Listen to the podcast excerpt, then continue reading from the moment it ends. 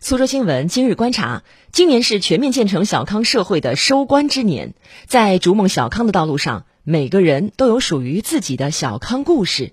今天开始呢，我们苏州新闻栏目会推出系列报道《苏州人家的小康生活》。首先，我们来认识的这位啊，叫做魏华，他有着一段特殊的故事。我爸在做饭。你老爸刚从房间出来，跟你老爸说两句吧。正在与父母视频通话的，就是今年四十三岁的魏华。作为一名新苏州人，他已经在苏州工作了十六年。我是出生在天津，我父亲是苏州人，母亲是上海人。父母啊，姐姐啊，呃，我老老婆呀，还有两个儿子在上海嘛。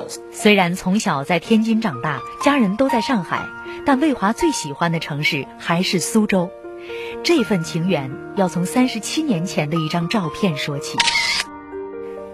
在这张已经稍显泛黄的照片上，右边的老人是邓小平，左边被抱起的小孩就是魏华。当时他只有六岁。那年放寒假嘛，完了呢就回回苏州嘛，学着去虎虎丘冷香阁那边拍照。我妈告诉我说那个是是邓邓爷爷。我说啊，完了我还朝向里面招招手。结果那个邓邓爷看到了，也也也从里面向向我招了招招手。啊，后来他们刚讲完后，他们就就出来了，看到我们跟我父母啊聊天，完了就问我你们是哪里的？我是叫的是邓爷爷。我说啊好的。旁边的有一帮人就来拍照，拍了这么一张照片。一九八三年二月，为实地考察小康目标的可行性，邓小平到苏州调研。当时的魏华可能还不知道，这位在虎丘塔下不期而遇的老人将给自己和全国人民的生活带来巨大的变化。乘着改革开放的东风，一九九四年，中新合作苏州工业园开工建设，一大批外资企业陆续落户苏州。大学毕业后的魏华做过律师助理，也跟人一起弄过绿化工程。直到二零零四年，一家世界五百强企业在苏州成立分公司，魏华应聘来到苏州，在这里一干就是十六年。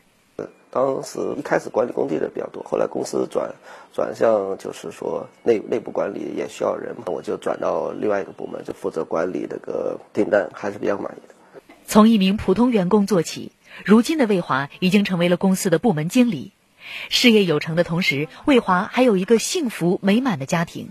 在他的电脑桌面上就放着一家人的合影，大儿子今年十二岁，小儿子也有四岁了。因为家人都在上海，魏华现在每周过着双城生活：周一到周五在苏州工作，周六周日回到上海与家人团聚。两地奔波虽然有些辛苦，但魏华却觉得生活很美好，因为幸福就是在奔波中奔出来的。特别是这些年，随着交通日益便捷，让苏州和上海实现了同城化。现在嘛，半个半个小时小时就到了，你随时想走嘛，随时手手机一一买嘛就走。三十多年过去了，当时还抱在手上的魏华，如今已经进入不惑之年，有了自己的事业和家庭。照片里那位老人提出的小康目标，如今也有了一个个现实模样。